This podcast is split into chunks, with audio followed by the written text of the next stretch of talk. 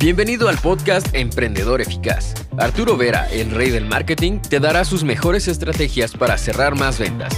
Encontrarás un nicho rentable y lograrás posicionarte como el mejor en tu rubro. Únete y comienza a ver resultados con tu emprendimiento.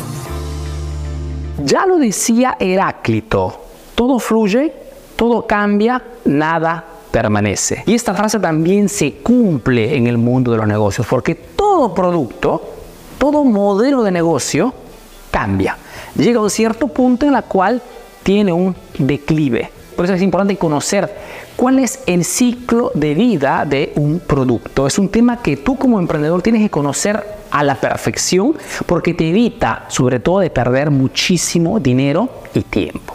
¿Qué significa ciclo de vida de un producto? Significa que todo producto, por más que en este momento esté vendiendo tanto, o un servicio que esté teniendo fuerte demanda, por cuestión de saturación de mercado, por cuestión de competencia y diversos otros factores que veremos en, esta pequeña, en este pequeño video, a un cierto punto la saturación generará una contracción del mercado. Después está la tecnología, el mercado que cambia, ¿ok? Y todo esto hace que ese producto pierda a nivel de venta. Entonces, si no conoces este ciclo del producto, puedes encontrarte en situaciones desagradables. Hablamos de producto, pero también puede ser un modelo de negocio. Ejemplo simple, el modelo de negocio dropshipping, que es ese modelo a través del cual abres una tienda online y simplemente pones en contacto la empresa de repente en la China o en, en la India y el cliente final y tú solamente haces la transacción generando dinero, era un modelo que hasta hace cinco años atrás era un negocio redondo. Ok, nosotros también hemos entrado en ese negocio. Si lo haces hoy, es un modelo que ha entrado en saturación, porque tanta gente que hace esto, que hoy, si no has sido capaz de crear una marca, si no has sido capaz de retener una cartera de clientes, es muy difícil que logras prosperar en ese sector. O el modelo de Amazon FBA, ¿no? FBI, igual. Era un modelo que hasta hace 5, 7 años atrás era realmente muy interesante, generaba fuerte. Hoy no, si no tienes una marca o, si no vendes un producto propio tuyo, ¿ok? Te llega la competencia o, o, si se vende mucho es mismo Amazon que al final hace el producto con la firma Amazon Basics. Entonces, todo tiene una conclusión. Ahora, el ciclo de, de vida del producto tiene fundamentalmente cuatro fases. ¿ok? La primera fase es la fase introducción, que es la fase en la cual el producto se introduce en el mercado, como muchísimos productos. Si el producto realmente satisface, resuelve una problemática latente, inminente en el mercado, tendrá un crecimiento. Y si este crecimiento es realmente importante, llega un momento de madurez que llega a la saturación y a un cierto punto hay un declive. Esto sucede siempre.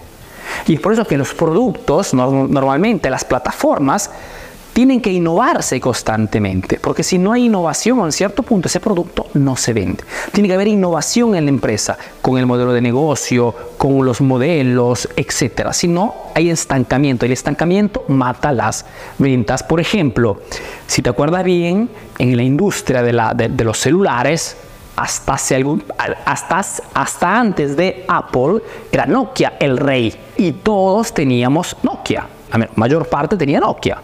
¿Ok? Porque era líder de mercado. Era impensable que Nokia hubiese cerrado, porque hoy Nokia ya no existe. ¿Por qué? Porque ese producto a un cierto punto ha sido suplantado por el iPhone, que respondía mejor a las exigencias del público. Entonces, por más que en este momento eh, tu producto, tu servicio esté vendiendo bien, nadie, nadie te garantiza que ese producto se siga vendiendo con la misma intensidad. Por eso es importante comprender que cuando, si en este momento estoy recibiendo fuerte demanda, tengo que jugar all in, como en el póker, ¿no?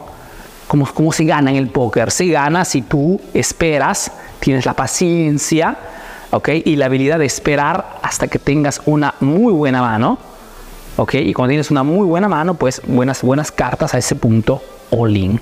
Porque juegas con una probabilidad de, ganancia muy alta. Entonces, en los negocios es igual. Ahora, ¿por qué Arturo todo producto tiene una, un declive? ¿Por qué? Antes que todo, por la competencia. Porque cuando un producto tiene una buena respuesta, oferta-demanda siempre, ¿no? Es normal que otros protagonistas, otros emprendedores quieran entrar también a comerse un poco de ese pastel, ese pastel rico. Porque es normal, la competencia existe, existe, existirá siempre hasta cuando habrá comercio. Entonces, si sé, por ejemplo, que alguien me dice, Arturo, eh, eh, en este momento eh, en México o en Perú o en Colombia o Estados Unidos está vendiendo muy bien este producto, tengo que entender en qué fase se encuentra. Porque si el producto de repente ya está en la fase de madurez, no entro porque va a llegar el declive. Si al contrario me encuentro al inicio del producto, en la fase de crecimiento, yo ahí puedo entrar, porque ahí después llega un declive hasta la famosa historia de, los famosos Bitcoin, ¿no? de las criptomonedas okay, nos enseña también esto, que han logrado entrar al inicio, okay, no por habilidad, por suerte muchas veces, o casi todos, que han logrado generar fuertes ingresos. Después ha llegado un momento de madurez, los que han entrado aquí, okay, han perdido todo, porque ha llegado el declive. Esa es una ley de mercado que tú como emprendedor tienes que entender, tienes que comprender, tienes que ser tuya. ¿Por qué? Porque tengo que comprender que cuando quiero entrar a hacer negocios, ¿en qué momento se encuentra ese producto? o ese modelo de negocio. Encontrarás en este momento muchísima gente que en Internet te propone ¿no? el negocio fácil de dropshipping o el negocio fantástico de Amazon FBA. ¿okay? Y lógicamente uno teóricamente es factible, pero te dice solamente las tres cosas bonitas y no las diez cosas feas que hacen que este modelo no funcione hoy. ¿Okay? Tanto es verdad que el porcentaje de gente que logra generar dinero con estos modelos es bajísima, ¿okay? menos del 1%. ¿Por qué? Porque está ya en el momento de madurez casi declive. Muy importante. Entonces, la primera, el primer motivo por el cual todo producto va en declive es la competencia, es algo que no podemos controlar. Llegará siempre. Dos, sustitución. Sustitución, dije el ejemplo de, Nokia, pero puedo ser también el ejemplo de Blockbuster. Te hablo, te hablo, de ejemplos grandes para hacerte entender de que lógicamente es una cosa que sucede, se ve. Porque Blockbuster era rey en el tema del alquiler de películas, videocasetas, pero a un cierto punto ha llegado Internet. ¿no? Y hoy el líder en este sector es Netflix, porque sustituye a través de la tecnología, a través de un nuevo producto, el producto existente. Así como iPhone lo ha hecho con Nokia, ¿ok? Y, en todos los sectores también así. Por ejemplo, tienes que saber que en este momento estoy grabando esta, este pequeño video con una videocámara Sony. ¿ok? Sony está, está liderando el mercado de las, de, las, de las videocámaras, que era de Canon hasta hace algún tiempo. Solo que muchas veces no logramos anticipar la llegada de la competencia y la competencia sustituye con nueva tecnología el producto existente. Eso lo puede ver también en las redes sociales, por ejemplo. Facebook hasta hace algún tiempo era líder de mercado, ¿no? era, la, era la red social. Hoy no es que esté menos, ¿okay? está en la fase de madurez. Y por eso que ves tantos cambios en Facebook. ¿Por qué? Porque la única forma que un producto, una plataforma, una marca se mantenga siempre es no llegar a ese declive, sino innovarlo, cambiarlo antes de que llegue el momento declive. Otro, otro motivo por el cual un producto va en declive es el tema del poco interés. Y es prácticamente la consecuencia ¿no? de la, la falta de innovación. Cuando tú no innovas el producto, pues el cliente el mercado, el consumidor se cansa porque somos personas, seres humanos, somos motivados por la novedad. Si tú al contrario, en tu empresa, en tu marketing, no hay innovación, okay, no hay movimiento, no hay sorpresas, no hay detalles que enamoran, no cambias el modelo, no, como se dice, te sientas, te acomodas porque de repente el negocio ya está funcionando, esto fundamentalmente hace que a un cierto punto los clientes se cansen okay, y busquen cosas nuevo. Por eso digo que la innovación, así como el marketing, son las dos cosas en las cuales tú como emprendedor tienes que estar enfocado todos los días. Innovación y marketing son las únicas dos cosas en las cuales tú no puedes ni delegar y estar obsesionado constantemente en esto. Porque sé que mi producto, por más que en este momento esté yendo muy bien, tarde o temprano, después del crecimiento, va a ser madurez y después va a haber un declive. Esto es algo fisiológico. Acuérdate de la frase que dije al inicio. Todo fluye, todo cambia, nada permanece. Ahora, otro, otro motivo es la mala reputación. Muchas veces sucede esto, ¿no? Que eh, por mil motivos se crea una reputación negativa detrás de una marca. Por ejemplo, si tú tienes una marca personal y por X motivos te comportas mal, haces algo equivocado, etcétera, etcétera, la gente se desenamora de tu producto o que se desenamora de repente de tus cursos en vivo o tus cursos online, sí, sí los haces. ¿Por qué? Porque la mala reputación también es otra causante importante de esto.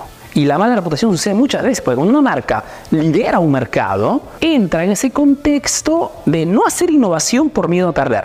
O sea, el miedo a perder puede más o supera las ganas de crecer. Y esto muchas veces genera que la atención al público ya no es brillante como una vez, ¿ok? Y esto hace que el cliente a cierto punto inicie a hablar mal de ti bajas el nivel de atención, de presión en el negocio. Y eso no puede suceder. ¿A qué me sirve fundamentalmente a la a final de todo esto, esperando que los conceptos que te he compartido hayan sido claros?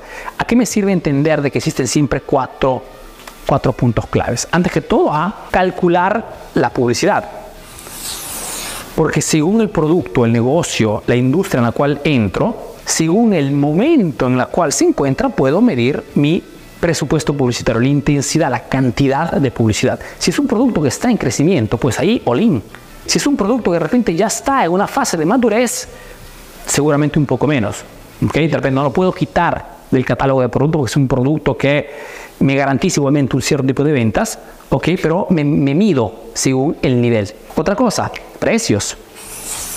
Claramente, si es un producto que está igual en crecimiento, el precio puede ser hasta un poco más alto respecto a la competencia. ¿Por qué? Porque hay tanta demanda. Oferta y demanda son las leyes del mercado básicas. Ok, cuando hay, hay demanda, la oferta tiene que ser alta, porque estamos aquí para hacer dinero. Estamos aquí para servir solamente a los clientes, estamos aquí para generar.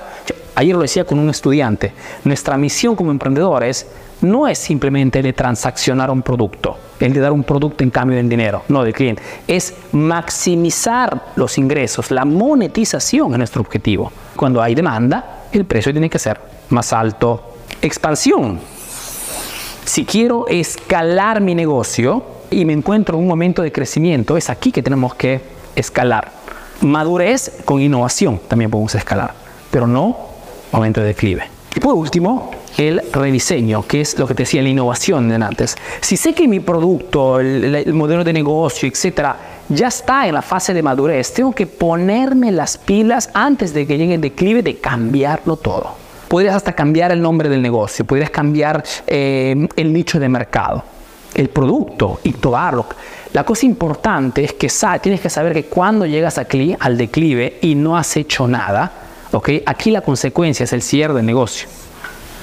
Y tantos negocios que cierran hoy no es porque el producto no sea bueno, simplemente que ha pasado todo el proceso de ciclo de vida y el cliente, en este caso el emprendedor, no ha sido en grado, no ha estado en grado de innovar ese producto o servicio, de cambiar el modelo de negocio, de asociarse de la otra marca, de incorporar a alguien o, o talentos nuevos en el equipo para que den nuevas ideas.